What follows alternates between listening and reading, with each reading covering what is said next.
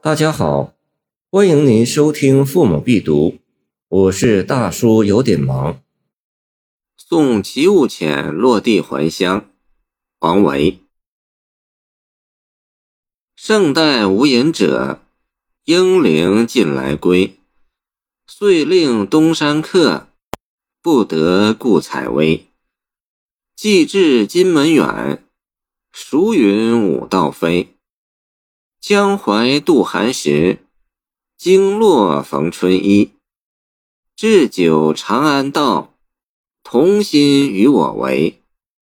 行当扶桂棹，为己扶京飞。远树待行客，孤城当落晖。武谋事不用，勿谓知音稀。齐物浅。公元六百九十二年至七百四十九年，江西赣州人。开元十四年（公元七百二十六年）进士，曾任右拾遗、中著作郎，《全唐诗》录其诗一卷，与王维友善。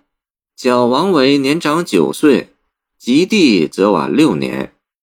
这首诗应是开元十一年（公元七百二十三年）。齐物浅落地还乡时，王维送行之作，入选《唐诗三百首》。历代送别诗很多，为落地者送行诗则较少见。泛泛未免之词，还是藏拙为好。如非写不可，一要情真意切，二要避免落套，犹既作义愤填膺，故作姿态。或同病相连状，应求之名方为上乘。首四句论结构是顺序，从复式写起；论意蕴却是倒叙。虽然落地，但不必灰心，排除了采薇的可能性。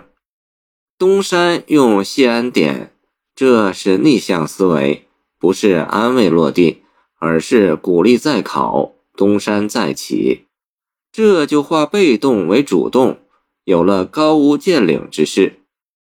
首四句把话说得很满，无、尽、遂、令、不得都采取了排除法，送落地变成劝赶考。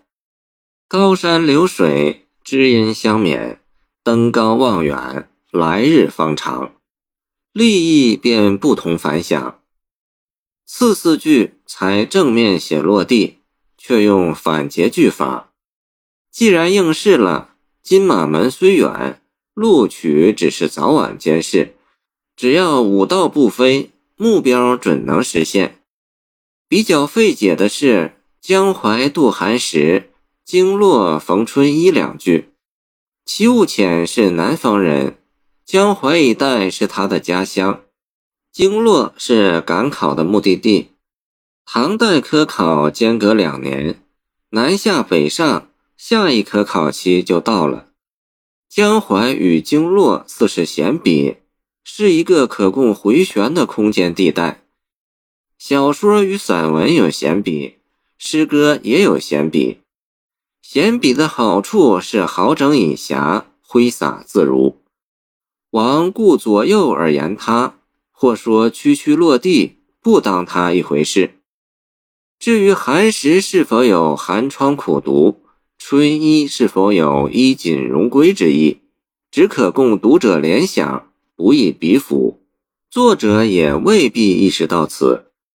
以下四句写送别，先是置酒，后是依依不舍，同心与我为，行当为己，乃想象之词。一幅一幅极为从容潇洒，这哪里是落地，简直是荣归了。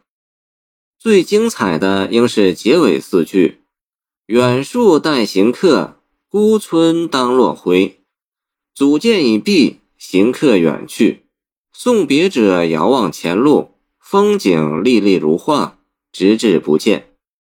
但不见如见，王勃的“海内存知己”。天涯若比邻，见送杜少府之任蜀川。